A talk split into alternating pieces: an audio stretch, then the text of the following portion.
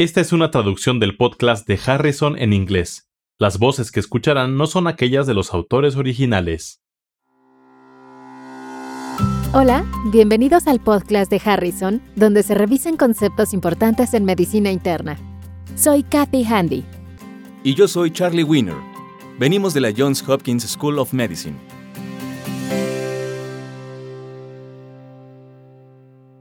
Este es el episodio 39. Mujer de 55 años con hallazgos anormales en las radiografías torácicas.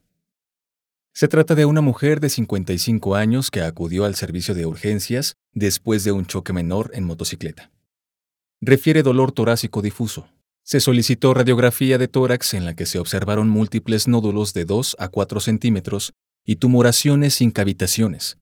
Estas lesiones se presentaban en todos los lóbulos, Kathy, me desvío un poco antes de presentar las preguntas. Hablemos sobre los nódulos pulmonares, que parece ser uno de tus temas preferidos. Tuvimos una revisión sobre nódulos pulmonares en el episodio 26.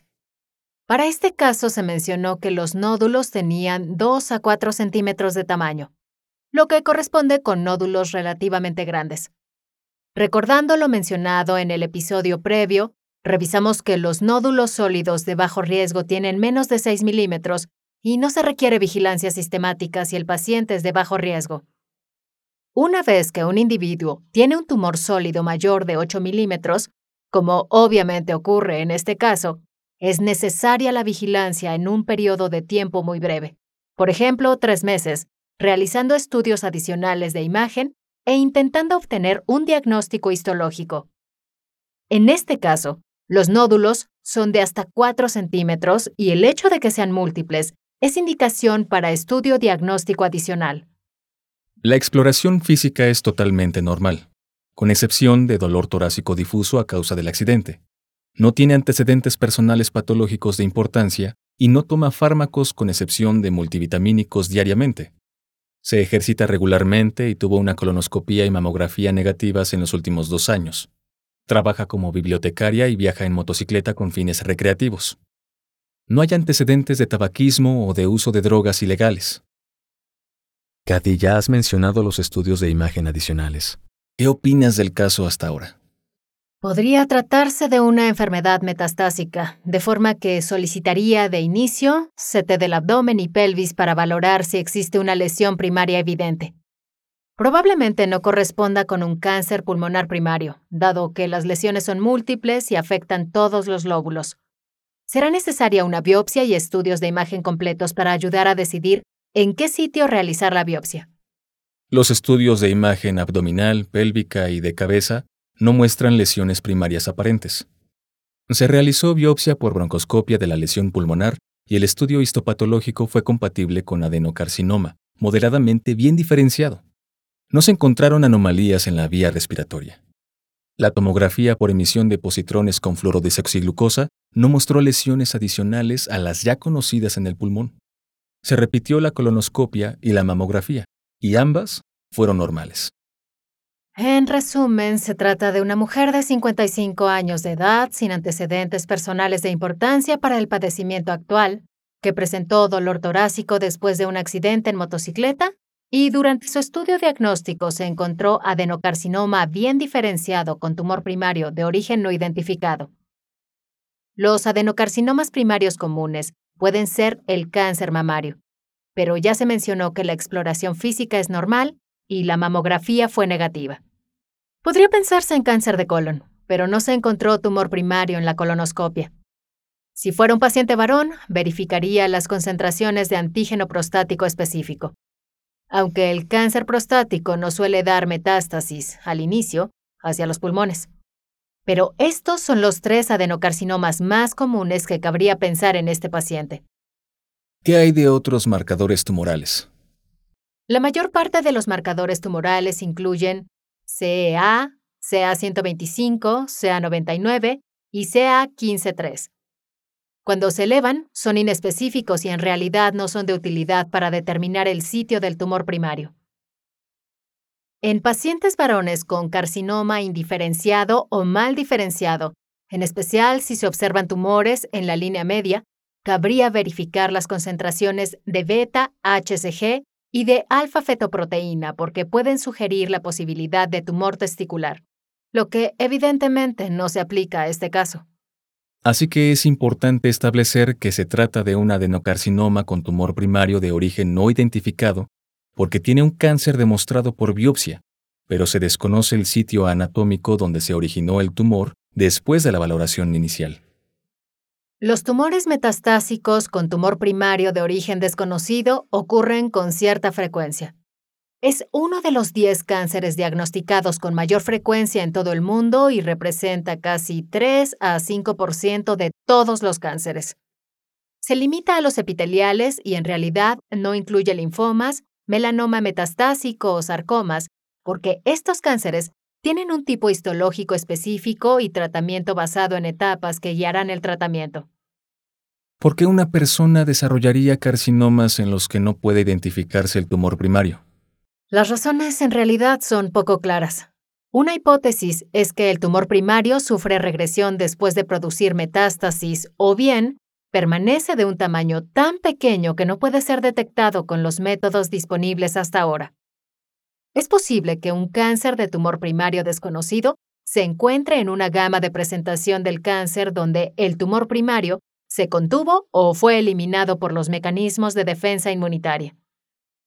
Otra teoría es que también representa un evento maligno específico que ocasiona diseminación metastásica o que sobrevive con respecto al tumor primario. Una vez más, hay cuatro aseveraciones correctas y una incorrecta respecto a los carcinomas. A. Los perfiles de expresión génica pueden ayudar a determinar el carcinoma primario original y ayuda a determinar el tratamiento más apropiado. B.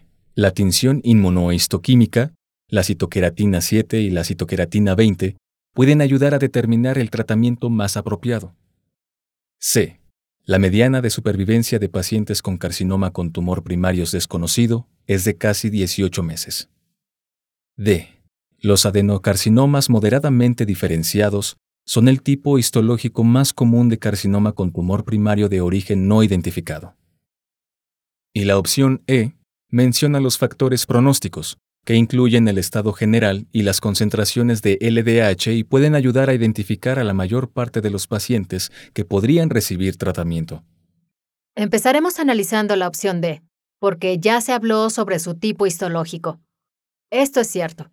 Los adenocarcinomas son el tipo histológico más común, de forma que no es la respuesta correcta para esta pregunta, ya que buscamos una respuesta falsa.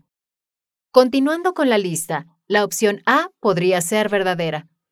El perfil de expresión génica ofrece la promesa de incrementar la probabilidad de identificar el sitio de origen. El tratamiento casi siempre se basa en el sitio de origen. Aunque esto casi siempre es cambiante, de forma que la información es útil para elegir el tratamiento. Así que, técnicamente, esta declaración es verdadera, aunque es importante señalar que las publicaciones médicas sobre el beneficio clínico general de hacer esto, en realidad, no están bien establecidas y no existe la recomendación de hacer esto con base en las guías clínicas de la NCCN. Y en realidad, hay un artículo que se publicó en el Journal of Clinical Oncology que comparaba el tratamiento de quimioterapia específica del sitio con la quimioterapia empírica y no se encontró ningún beneficio de supervivencia en esos pacientes. Por lo tanto, aún no está claro el beneficio clínico del perfil de expresión génica en términos de supervivencia general. ¿Qué hay de la opción B, que se refiere a la tinción inmunohistoquímica para CK7 y CK20? Esta declaración es verdadera. Así que las tinciones de citoqueratina comúnmente usadas en adenocarcinomas son CK7 y CK20. Ahora, CK7 se encuentra en tumores de pulmón, ovario, endometrio, mama y tubo digestivo alto. Y esto incluye cánceres pancreático-biliares. CK20, por otro lado, se expresa normalmente en el epitelio gastrointestinal y en el urotelio por lo que ambas mediciones pueden utilizarse para identificar cuál sería el mejor tratamiento. Oye, ¿y qué pasa con la opción C? La mediana de supervivencia es de aproximadamente 18 meses. Por desgracia, esto no es cierto y en realidad es un poco más corta, del orden de 6 a 12 meses. La opción E también habla de factores pronósticos, incluido el estado general y de las concentraciones de LDH. Esta opción es cierta, por lo que los factores pronósticos incluirían el estado funcional. También incluye el sitio y el número de metástasis, la respuesta a la quimioterapia y también las concentraciones séricas de LDH. Y las concentraciones altas tienen mal pronóstico.